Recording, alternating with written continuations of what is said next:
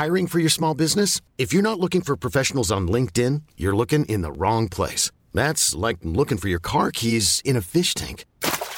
LinkedIn helps you hire professionals you can't find anywhere else, even those who aren't actively searching for a new job but might be open to the perfect role. In a given month, over 70% of LinkedIn users don't even visit other leading job sites. So start looking in the right place. With LinkedIn, you can hire professionals like a professional. Post your free job on linkedin.com slash achieve today. 以下内容包含成人话题，请在家长指导下收听。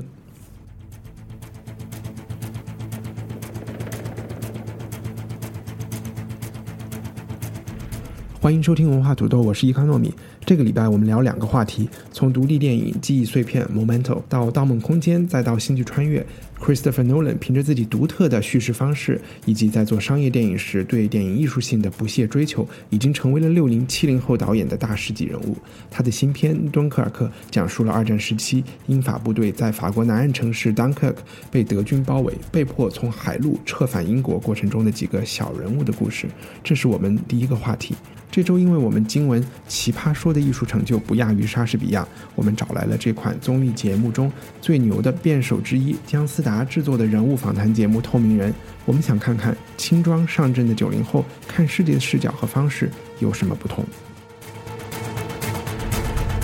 今天我们的嘉宾是作家燕立忠和老朋友龙迪。Hello，大家好，大家好。我等了好，听成老炮龙迪，你去 去死吧！等等了好久录这一期节目，主要是这周我们想聊一下《敦刻尔克》（Dunkirk） 这个电影。嗯，再不聊就就蹭不上热点了。对，但因为他在美国很早就出了，六月二十七号上映的，六月就出了，所以那个时候就听到有一些电影博客开始聊这个话题，然后我们一直没看。我是昨天容迪稍微看的早一点，对吧？就公映第一天看的。嗯，你是看过很多诺兰电影的。我有点说不清这个。我们都是四川人，叫诺兰。诺兰，诺兰。看我们三个人都很容易说不清楚。不一定。所以我们就讲 Christopher Nolan。你先讲一讲你的第一感受。我是一个一点都不反剧透的人。他在美国公映之后呢，我就去看了给《New Yorker》写影评的你们一个英国人，嗯他叫 Anthony Lane。对，他就他很毒嘛，他就写的又简短又毒，他就是我最喜欢的影评人。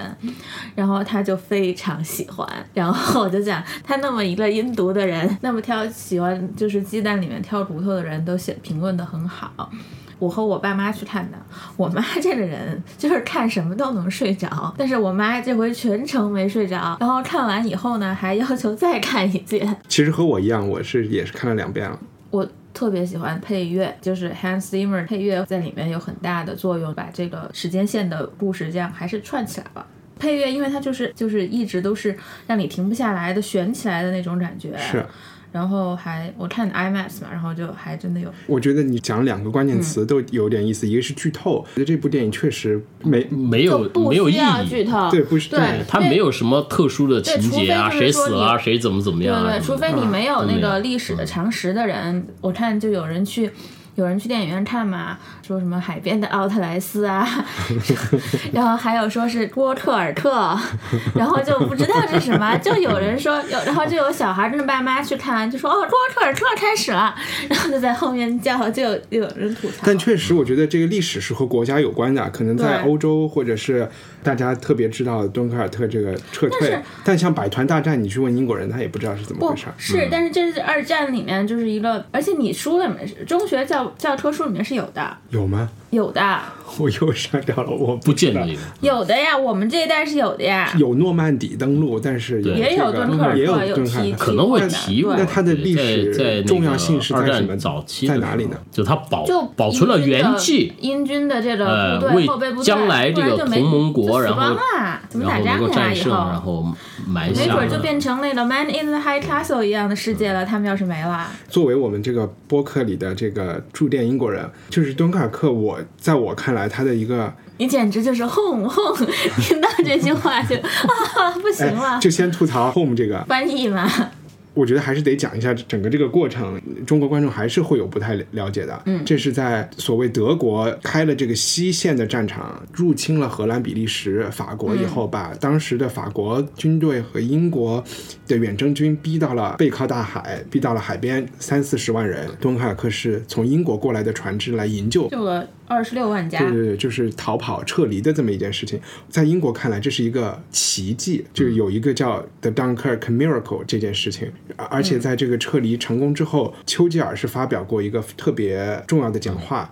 这个讲话就是就堪比和美国的格底斯堡演讲是的媲美的。他的这段讲话，也就是在这个电影的最后是由报章这个小朋友念出来，就没有那个丘吉尔的乡下口音读出来那什么 We shall fight them on the beaches. We shall fight on the beaches. We shall fight on the landing grounds. We shall fight in the fields and in the streets. We shall fight in the hills. We shall never surrender.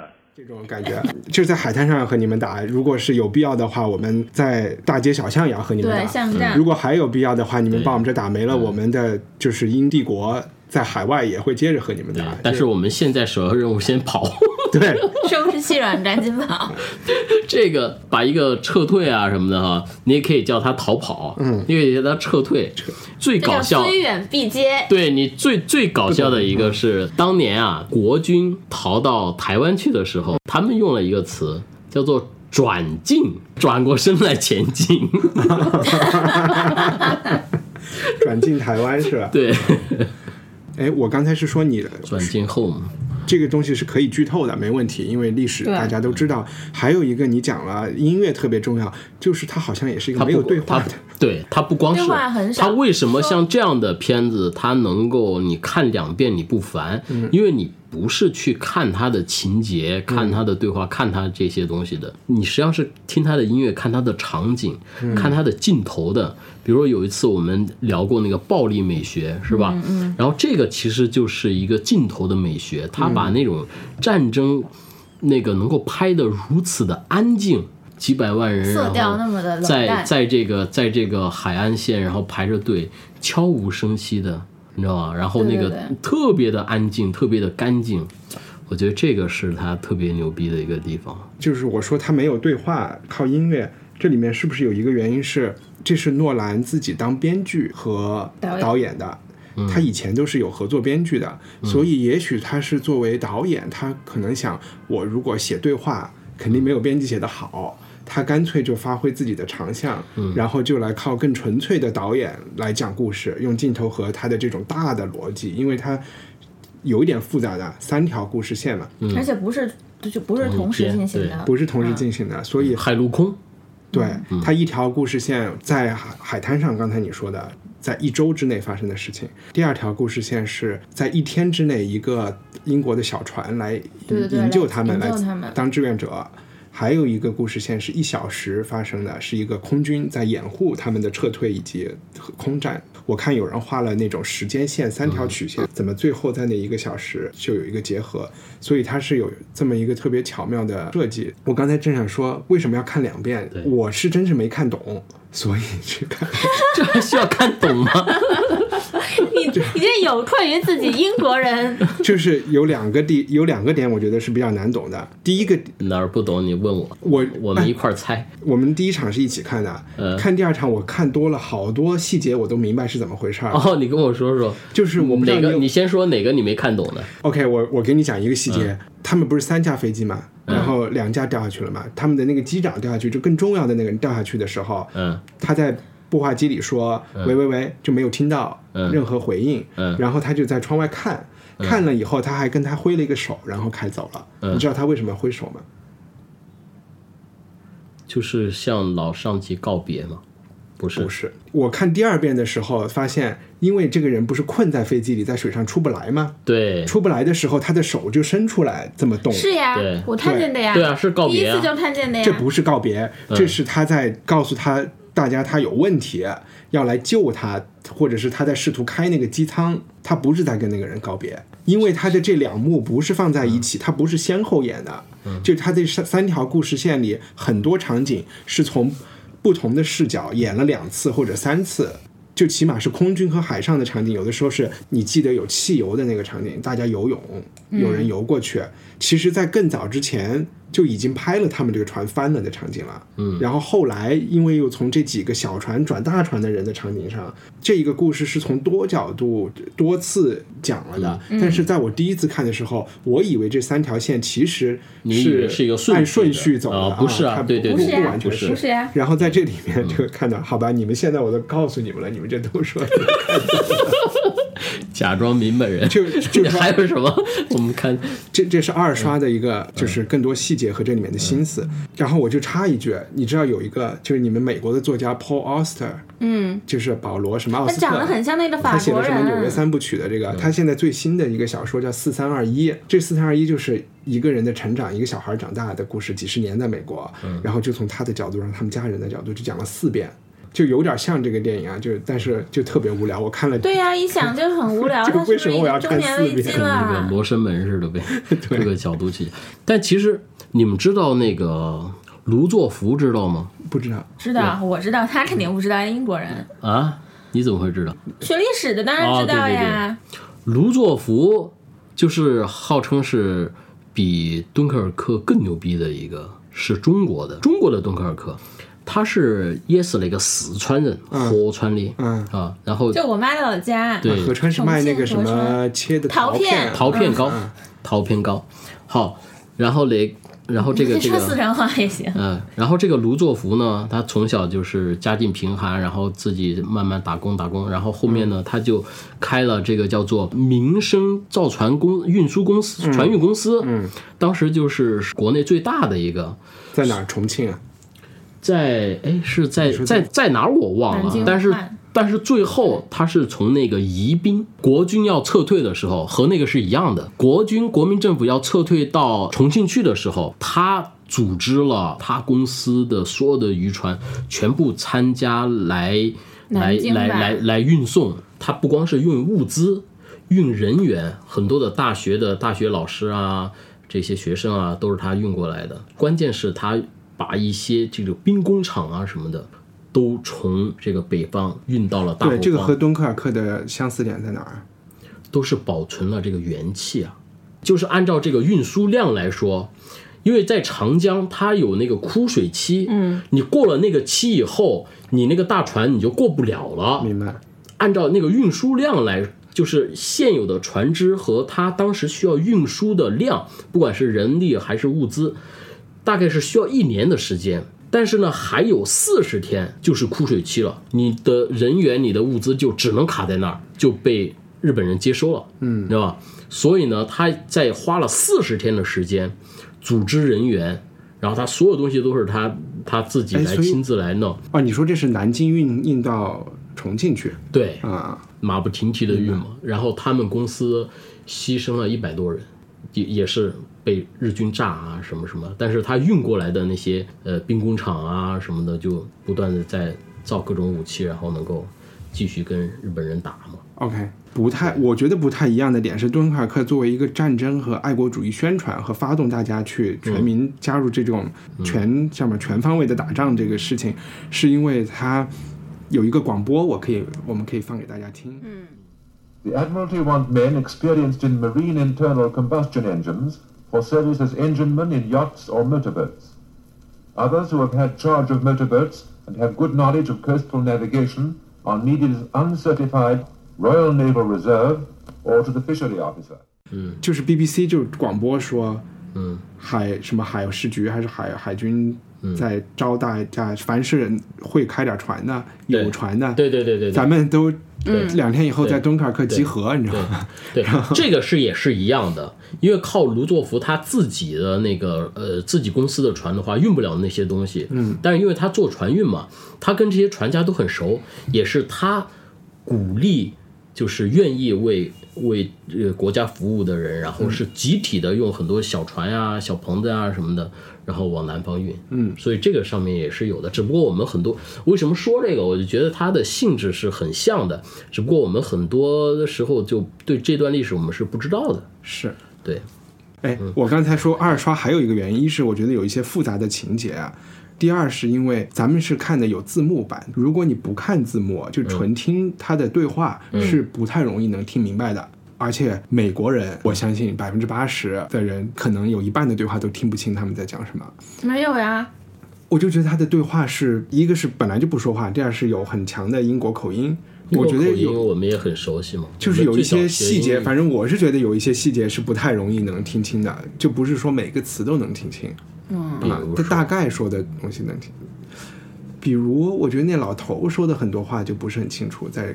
就是开船的 Mark Rylance 演的那个老头。Anyway，就说到这不重要，这对于广大的观众来说，这个东西也不太重要。就二刷能够听清楚更多。我们都是看字幕的，所以这字幕里最让我崩溃的就是真的是 home 吗？就是他们所有的人都要回家，就是要 going home，已经能看见看见哪儿？看见了英国人说的是看见了家。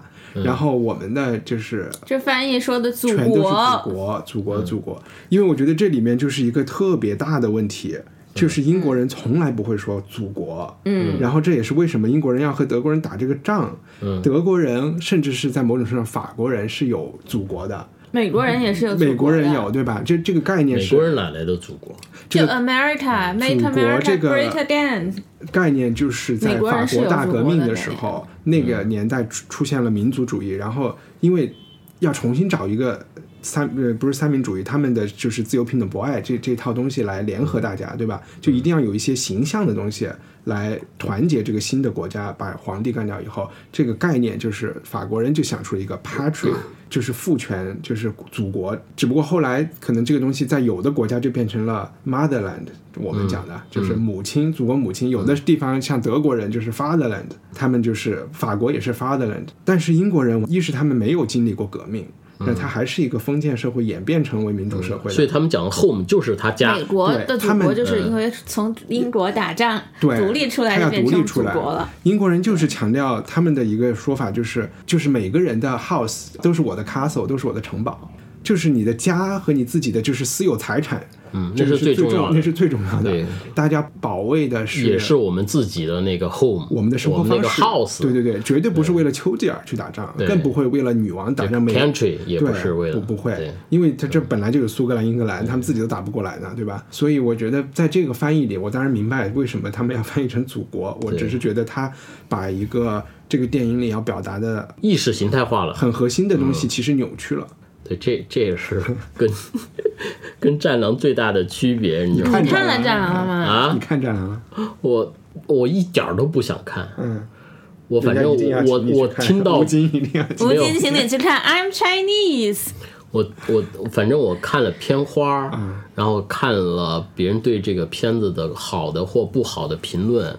我就一点都不想看了。不是，现在就是这样。猜都猜，是一门生意。你看那个，你对啊，你看那个片花，你就知道那片子不就是那种和刚好和敦刻尔克恰恰的，就是同样是战争片，但是两个的方向是截然相反。一个是造打血肉横飞，什么怎么怎么怎么样那种狠的镜头，对吧？不妨碍它有可能是一个好东西，因为因为说到战争片。我还专门去找了一下，很少有女性导演，这当然女性导演就很少了。女性导演很少导演战争片，就只有那个女的嘛，Catherine Bigelow 对对对，就只有她。每一个好莱坞导演都会有一个战争片，有点像一个成人礼，或者说他是成人礼的第二阶段，就真正成为了一个成熟的男性导演，一定要拍一个战争片。我能，波兰斯基的钢琴师。我觉得这是一个故事片，放在战争背景下。对，我想的战争片是儿女情长。你说那个 Saving 远救大兵雷恩啊，或者是呃什么什么血战钢锯岭、现代启示录，就是西线无战事。这个就这种片子。建军大业，就是你说的这种血肉横飞。那个 Jude Law 演那个叫什么？他演他演的狙击手，那个也挺好看的，我觉得。兵临城下。American Sniper 嘛，也不是。不是 American Sniper。没有 Jude Law。那是什么呀？那。对，他说对了，兵临城下就是他是在那个列宁格勒嘛，对对，就是说这个怎么拍子弹飞，怎么拍士兵在战争中的反应，以及从里面再把自己的战争观、哲学、人生观都表达出来。对，拍战争片最重要是你那个战争后面的跟人性的那个那个关联。包括现在《战争启示录》是吧？然后他的那个，我觉得是在我看来是战争片里面的最大的一个经典。嗯，他一路上他是在问这个怎么回事儿，马兰白兰度是怎么回事儿，然后我听的谣传是怎么回事儿，他怎么回事儿？哇，那个那个那个太厉害了！你看，在那个时候很高级的片子，你都不用看《战狼》，对吧？你一听。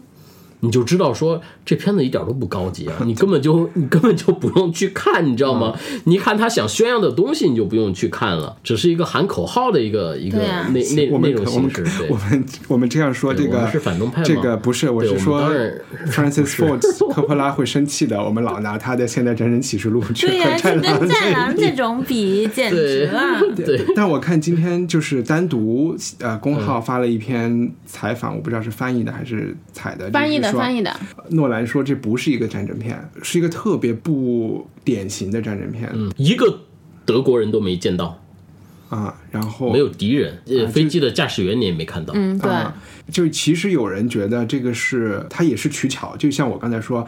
因为是他做编剧，他干脆不写对话。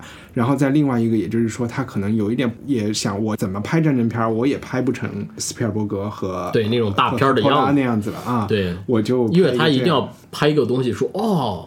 战争片还可以这样拍，对吧？这是我觉得。但我看的那个评论就毒在毒在哪儿？他就是说诺兰还没有野心要干掉老前辈，就是他还没有成熟，就是说他有父亲的阴影。那些大导演拍的战争片给他的阴影还很长，他还没有真正的拍一个东西挑战，他只是取了一个巧。然后，比如说怎么才能说他没有脱离这个阴影呢？就是如果他拍一个。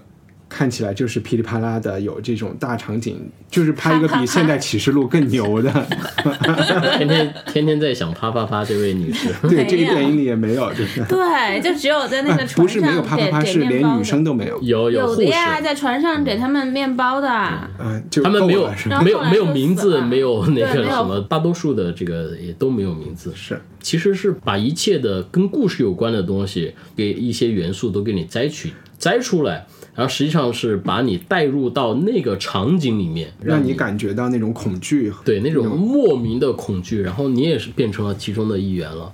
因为如果说有强大的这样的一个主这个人物的名字啊什么什么，你在看别人的故事，但当所有的人物都已经被忽略掉的时候，你也可以成为他们了。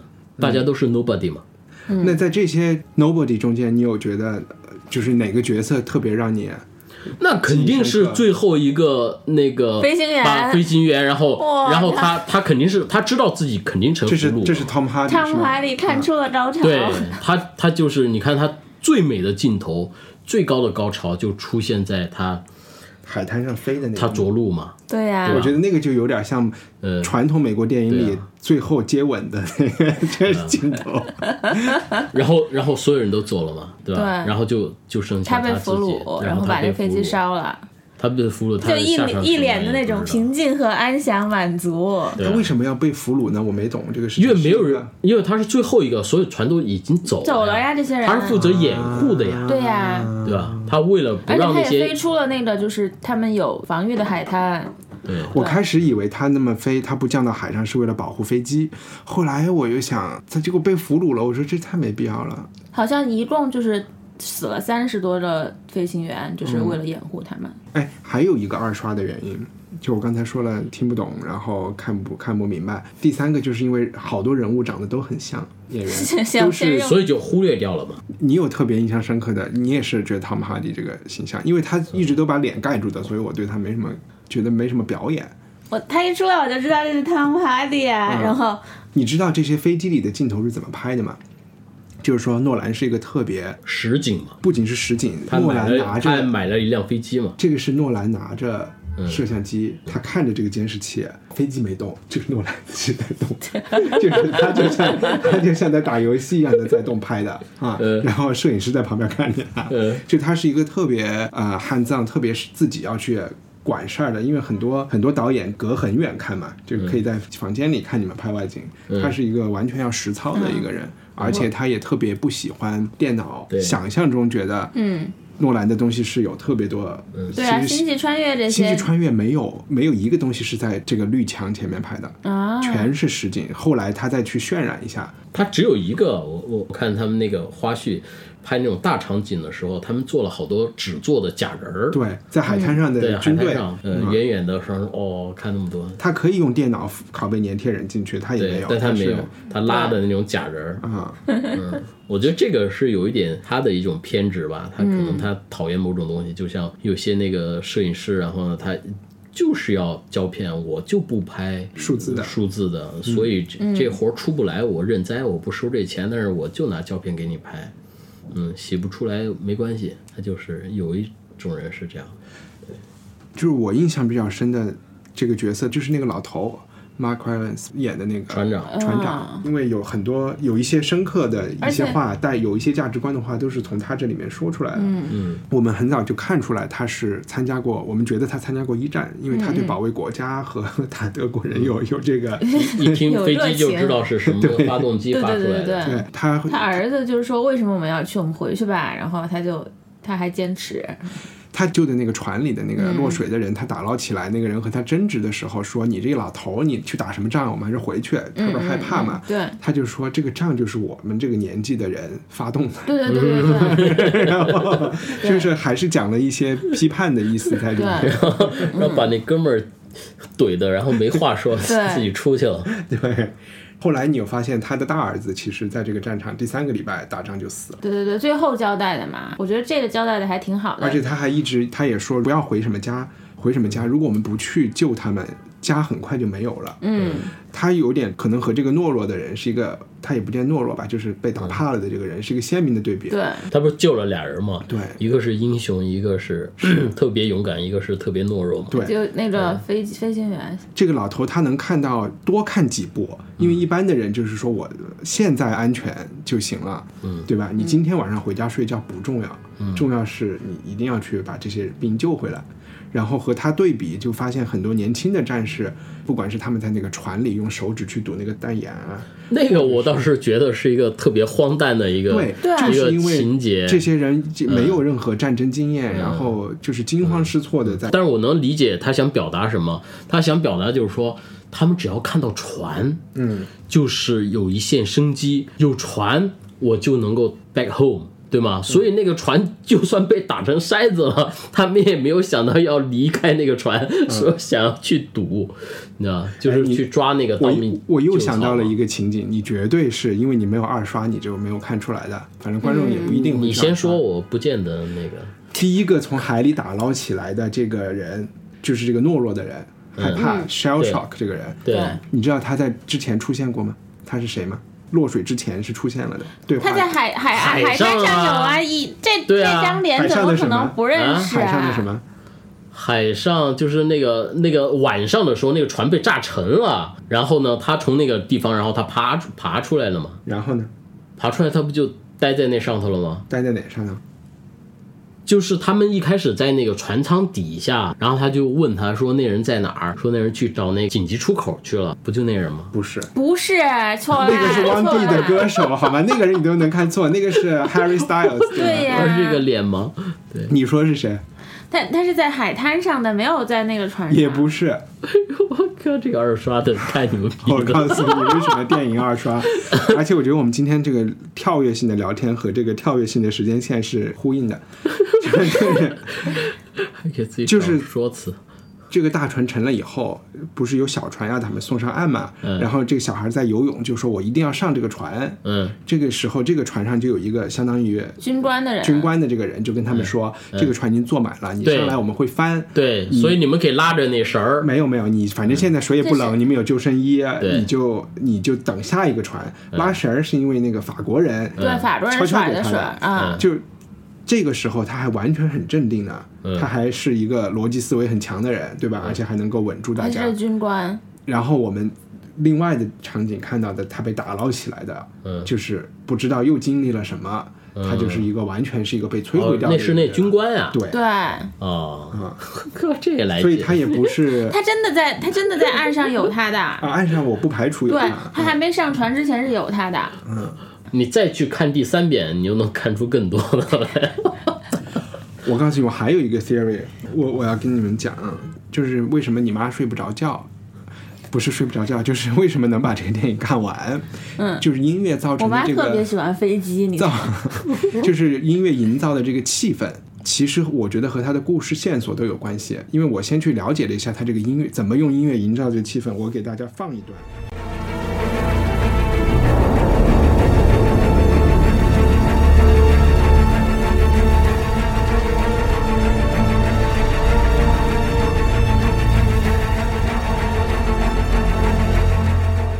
就是很多时候，它的背景是这种电子音乐，就有点像中国鬼片的音乐吗？不一样，我跟这个是有术语的。这种旋律叫 the shepherd tone，就是牧羊 shepherd 牧羊这个 tone，为什么叫这个我也不知道，也许是一个叫 shepherd 的人搞出来的。它有三条线，它有高音、中音、低音，嗯，然后它的高音是渐弱的，嗯，这样的。中音是平的，低音是渐强的，这么一个小节，它就一直是重复、重复、重复。嗯，但是它会给人一个幻觉，就是你每次听的时候，中音和高音对比，这个中音其实就相当于在渐强，因为高音在渐弱。然后那个中频率的和低频率的相比，中不变，低频率在变强，所以永远你都觉得在越来越大声。对对对对。但其实它整个没有变，没有变，对对对，就是马上。都要射了，但还射不出去，就有点像那个，就有点像那个理发店的那个转的那个桶，嗯，你看着它这那个螺旋，它是在转的，其实它没有转，嗯，它在上升啊。然后这个是我听别人解释这个他怎么营造这个紧张气氛。后来我一想，这三个东西不是跟他的三个三条线。故事线索也一样吗，所以这三条线它也可以隐藏的好深啊，用他的用他的张弛，呃，一直给你这边稍微好一点，那边又紧张了，那边好一点，这边又紧张，然后最后这三个一起紧张，哇，就所以害得老人家没有睡着觉，对，这就是没有睡着觉的原因。但我怎么觉得就特别像鬼片儿？那那个，今天我们的第二个话题是。龙迪介绍我们去看，你你来讲讲。我就是最近开始看的，《奇葩说》有个辩手叫姜思达，就是他是好像第三季的就是亚军吧。然后他做了一个一系列的访谈，叫做《透明人》。我是好像看见朋友转他做的采访，就是八万的那个名媛课、书媛课那个，就是创始人那个还有点意思啊。对对对，有意思。我觉得挺有意思的呀。嗯。我我以前我一会儿我再来说这个为什么没意思。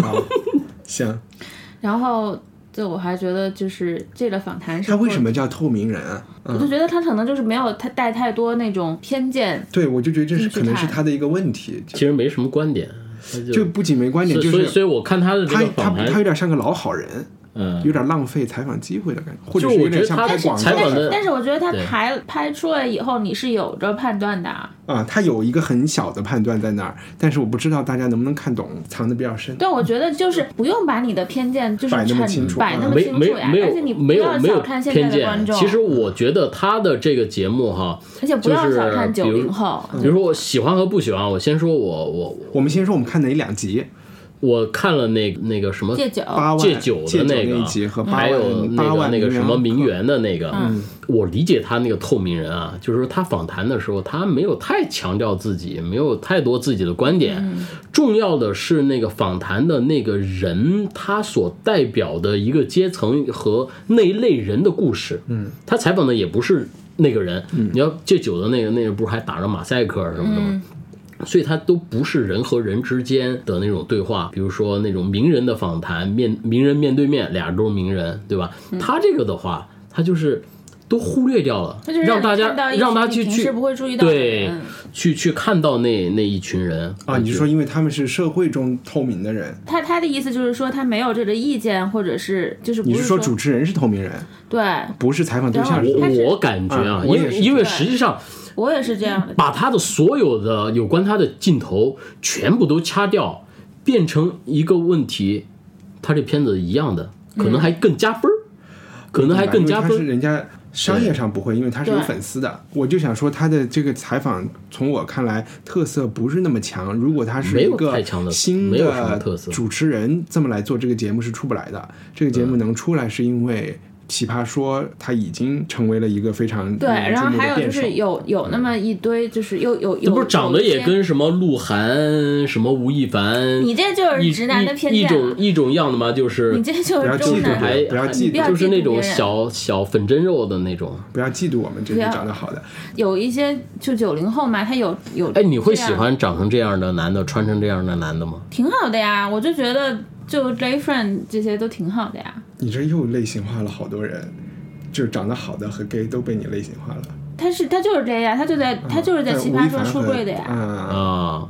这就很明显，但他的形象在《奇葩说》上和这个节目上是很不一样的，这个很正常。因为《奇葩说》大家都是要这样打扮的呀，你这我不是说打扮，我就是说就是整个说话方式，在这个里面其实还挺凤凰卫视的，挺鲁豫的。但我我其实我我觉得他这个节目哈，就这姜思达完全都不重要。重要的是，其实他选题选的，对吧？能够你要看一下他奇葩说，他真的很不错。能够能够去选这样的一些故事啊什么的，我觉得每每一期故事其实都可以，都是一个都是一个选题来的。所以这个姜思达在国外生活过吗？没有，他是就那个传媒大学的。啊，我开始还以为他是一个美籍华人。他开始第一集我看的那个做 A A 那个采访，给我的感觉他有点像那个 West 陈做 Hip Hop 公嘻哈公园的一个 DJ。然后后来做八万名媛培训学校这一期的时候。一下我一听出了东北话了，人家自己就说说，哎呀，说这个，说那那女的说说那个垃圾，然后都放在东北，就是朝左右上角放，对，那是都往东北放。他说，哎呀，我觉得这一集还挺有意思的，对，因为这个话题和他的学校以前被很多外媒拍过。我在 CNN 上看过这个，对我很以很早以前就看过这个。然后给人的感觉呢，就是一个非常类型化的，觉得这种中国的新贵要学礼仪嘛，特别土的，特别土。对呀。但是这一集采访了以后，他拍的，我觉得哎，还让我。我其实有点刮目相看，我觉得这个女人说话还是有一点水平的，有一点儿，但是呢，她还还我觉得她整个就是 setting 就还是挺土的。那没办法，这个就是人家有钱人愿意这么生活，对对，不不像我们这样，不像我们只能够只能够抨击他们。不是不是，我就觉得我是是这样，我觉得有钱之前我但是我觉得那个点是什么哈？我之所以我觉得他们不不能叫土哈，可能是追求那种不是他们就有钱人就喜欢家里面是欧式的这种风格，哎。这个龙爸爸讲的太对了，我不懂这个点梗是什么，一会儿我再跟你说。我觉得说，知道，因为因为因为你是，因为你都要二刷，对，因为你是东方人，对吧？其实东方有很多很优雅的东西，有很多很精致的东西，有很多的东西。但都没有没有去呈现，然后呈现出来就是说，哎，我我们学，你看我们学老外学的多像，对，就是你知道吗？他就一定要做成欧式的或者是宫廷范儿。你像你想那个周杰伦为什么结婚要你看要要要拿什么什么刀叉什么的？你中国人你你能够教别人怎么拿筷子吗？对不对？其实可能我们开始没有讲清楚，这个人做的姜思。姜思达，姜思达做的这个节目是一个八分六分钟的采访，嗯，所以我们刚才大家在吐槽的这一期节目是 他去采访了在北京的一个所谓的名媛培训学校，对。啊，就培训班是培训班是培训那些富人。怎么用刀叉，怎么配酒，怎么穿衣服走路的，怎么做，然后吃饭的时候那个胳膊不能放在桌子上，然后怎么怎么样。我们先不说他教的是欧式的还是中式的，就是在这个社会里，家庭和学校，就其实这又回到了那百分之五的人，是永远知道是怎么吃饭的。但是有百分之九十五的人没有人对人家人家讲人家讲的是百分之一，对，说我们上层我们上层社会是百分之一，但百分之一哪有那么多人？因为慢慢的有九十十万分之一。但正好在现在的这个知书达理的人赚不了钱嘛，就有一些嗯没有那么知书达理的人赚了钱，他但他又向往知书达理，这不挺好的一件事吗？知书达理是一个内在的，人家要优雅呈现，你知道吗？他教的就好多就就是那种表象。哎，我吃饭的时候我手搁哪儿，然后刀子搁哪儿，叉搁哪儿，我吃剩东西搁哪儿，然后我我我我拿刀叉的时候，我的那个嘎吱窝下头得加张纸，还不能掉。然后是这样，这就不自在，你知道吗？嗯，对，这种学校在欧洲是存在的，它现在可能没有那么火了，但是。那百分之一那个阶级的人，其实他都不是给土大款上课的。就比如说最近刚刚二十死了二十年的戴安娜，戴安娜中学就是都毕不叫毕业，是 fail 掉了，就什么都考不过，以后就去瑞士上了一个这么一个，在欧洲叫 finishing school，就是给女生的最后的课，在这些课里就是学的这些东西。对对对。但你说这些人其实他的家庭里面。已经知道了一些这些东西了，但是可能有一些话还是需要在那个学校里更系统的，或者是这么的来培训。其实国内也有，比如说东方的，我们叫女学，嗯，呃，就是教你怎么去待人接物啊，怎么跟人笑啊，怎么。这是一个付费的培训的东西吗？是有的呀，有什么女学很多那个那个叫叫做叫做叫做什么？呃，前段时间就大家都在，然后有一个女的就专门鼓吹这个女学的，就说你要对老公怎么怎么样，还你如果在婚前跟别的男人睡过觉，然后你就是一个邪恶的，你就应该是要下地狱的，怎么怎么样？我现在都已经早就下地狱了，N 次了。你不知道这个吗？这个女的，我的生活圈特别恐怖，很高大上，不知道这件事。精致。对，回回头我发给你，我这是 我圈子里面什么都有。对，我就在微博上就好多人吐吐槽。你知道这个是？对，知道这个事儿。嗯。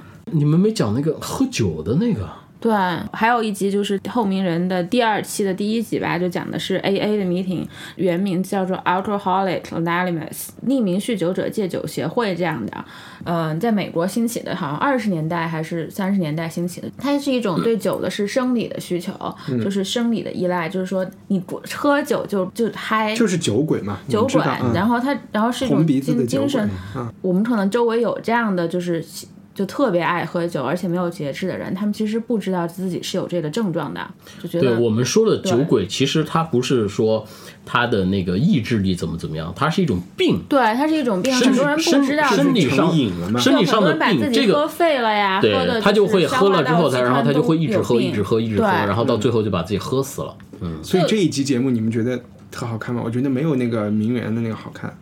我觉得它可能内容上没有那个，可能可能，我觉得跟跟那个跟那个经历有关系吧。嗯，呃，因为我有认识人，就是喝酒然后就喝死掉的，而且他其实，比如说我们只是统称他叫酒鬼，但我们不认为他是一种病。对，我们不认为他是。就像就像一开始的时候，我有朋友是那个抑郁症嘛，然后我就觉得抑郁症，妈的，你就是闲的。你就作，很多人就作，你知道吧？你就你就没事儿干，对吧？你说古代哪那个忙起来人哪有抑郁症啊？你们就整天赶时髦，然后把自己哦，我抑郁了，我抑郁了什么的。然后一开始我就觉得狗屁，对吧？然后真的得抑郁症了，然后完了之后就开始吃药。你要证明自己有抑郁症，你得吃药啊！好，就吃药，吃药，吃药。然后我说不行，你这再吃你就把自己身体吃坏了。就我就让我的朋友就把药停了。到后头我才知道自己是多么的无知。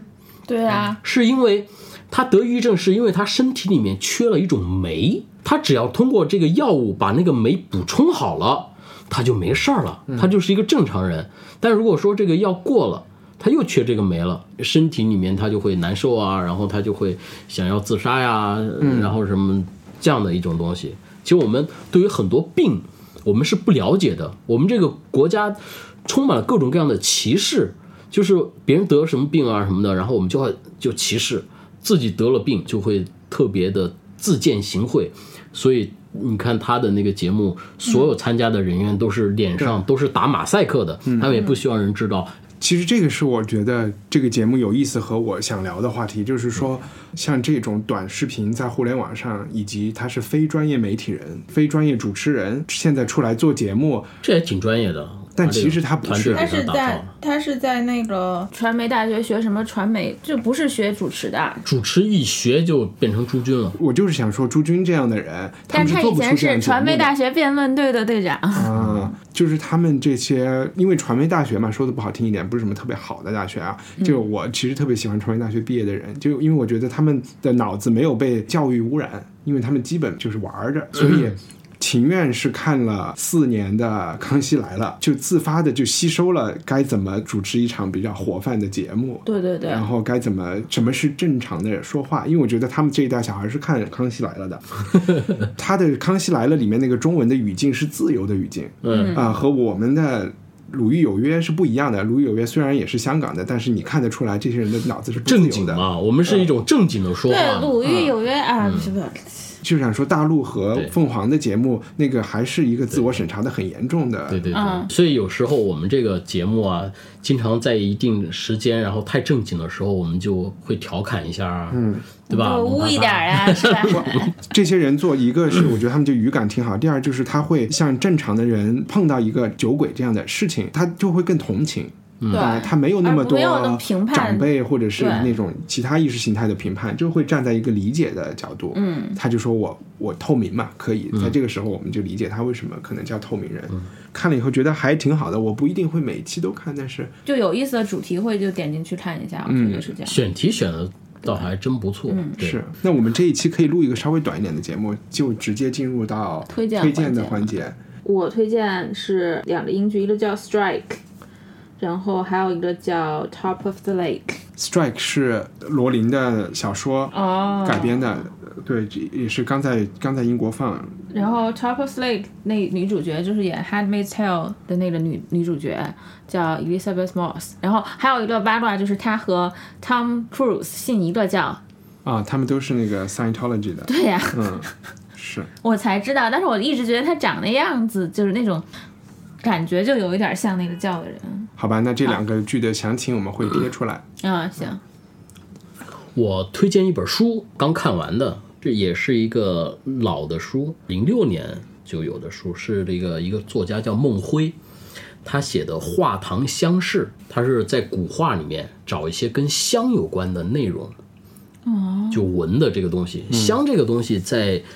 现在来说是被我们忽略掉了。我们一进家说，哎，这家装修怎么怎么样啊什么的，但是没人会关心说，哎，这家有什么味道？基本上没有。但是这个东西在中国古代长期以来是非常重要的。嗯，最早已经在远古的时期，然后呢，我们的那个，哇塞，话说我就拿出来，哇，你这什么喷喷枕头的什么什么香的？它是那个米有点米。嗯，lavender，银杏叶味道的，对，还不错。嗯，最早是用来祭祀用的，嗯，对吧？一些香薰啊，什么什么的。然后接下来呢，就是在中国的一些，不管是君王也好，还是文人也好，还是这些官员也好，他都是离不了的。焚香沐浴，那个都不算什么。嗯，他们用沉香啊做房子，嗯，做栏杆，这意味着什么？只要风吹过来。待在家里面就是香味儿，那嗯，然后呢，这在古代啊，都是穿宽袍大袖嘛，他会做那个香囊，香囊会系在这个胳膊肘下头，然后他走路啊，是防止狐臭吗？是因为他们不爱洗澡吗？以前没有条件洗澡。他们不是每天洗澡呀，洗澡的时候也要放各种各样的香料，就因为他们洗的少。这个叫做香汤，这是精致，你知道吗？这不一样。你比如说，还有一个一个卧室，对吧？卧室你在睡觉之前，你先要拿那个香要熏，熏完之后，他的卧室那个幔帐，幔帐的四角，嗯，都会挂的有香囊，要不然有蚊子，嗯。然后呢，它还有那个球。那种那种那种那那那种那种球，然后里面是烧的有熏香的。这个这个球是铁的那种啊。对，它是放哪儿的？放在被子里的。避孕？避什么孕啊？不是，就是那个球随便滚到哪儿，那不是烫它那个东西都不会啊，它都因为它隔了好多层它一个球里面有好多好多一些圈就收藏古玩的可以去它的那个那个。这样一种感觉，但是你要滚床单的时候，那不就变成豌豆公主？不，等一下，你不要天天都想着书滚床单。书讲什么？就是讲在古画里面，嗯，就中国人跟香息息相关的这本书叫什么名字？叫做《画史相事》。作为一个不是研究古玩和沉香的人，看这个东西，古画的人是就是多一些段子吗？对呀，就是撩妹的时候，你又博学了一点。你看，他龙啪啪什么时候都要想到撩汉撩妹的。讨厌。我其实我讲这个，其实是想说，我们跟那个名媛的那个又对应上了，就是我们在长期以来，中国的古人是很讲究的，很精致。只不过这些东西被忽略掉。我们现在我们自以为我们过得好像很讲究啊什么的，其实都没有。其实我们有很多，当然过去的一些精致生活。比如说，他们过去古代啊，就他们会用这个花儿啊，然后去家里面的院子都会种香草，会种各种可以食用的花儿，然后会把这种花儿呢给它萃取成一种香露。这个香露来干嘛用呢？比如说我做做饭，饭熟了之后，我会把这个香露，比如说是玫瑰香的或者是桂花香的做的这个香露，我会浇一些在上面，然后再把这个饭给它盖子给它盖上，然后过一阵子再吃，这个饭是有香味儿的。明白，所以所以其实去看这本书的价值不仅仅是对香的研究，而是可以看到自己生活的一种生活的像真正精致的东西，而不是说让被商人给贩卖出来。为我们现在想要的精致生活可以赋能。嗯，哇，这好多关键词都出来了。行，那那个我有点不好意思，我我推荐的这个东西可能是精致生活的反面，这是我最近发现的。一个很可怕的一个账号啊，很可怕的账号，它叫初初 TV 的幼儿歌曲，它在 YouTube 上面是最多人关注的。我以为最多人关注的东西就是成天觉得那种热门的视频吧。对，这我随便看一个，它的一个视频都是十九亿。人看十九亿点击量，因为我们知道 YouTube 是没有作假的，都是什么还有二十多亿的点击量的呢，所以我现在放的这个就是十二亿一个点击量的这首歌，它为什么有这么高的点击量？这个号是印度的第一大号，然后也就是 YouTube 的第一大号，放出来儿歌童歌，嗯，非常洗脑，听了以后就欲罢不能。是那个什么 I have a pen？你说的这个播放量远不及，就是一两亿的级别，这个是十几亿、几十亿。Johnny, Johnny. Yes, Papa. Drinking milk. Yes, Papa. Eating sugar. No, Papa. Open your mouth. Ha ha ha.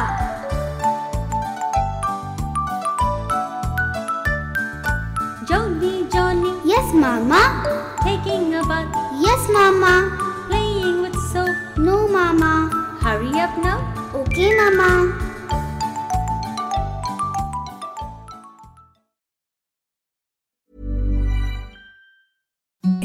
The softest sheets you've ever felt. Now imagine them getting even softer over time. That's what you'll feel with Bowl and Branch's organic cotton sheets. In a recent customer survey, 96% replied that Bowl and Branch sheets get softer with every wash. Start getting your best night's sleep in these sheets that get softer and softer for years to come. Try their sheets with a 30-night guarantee. Plus, get 15% off your first order at bowlandbranch.com. Code BUTTERY. Exclusions apply. See site for details.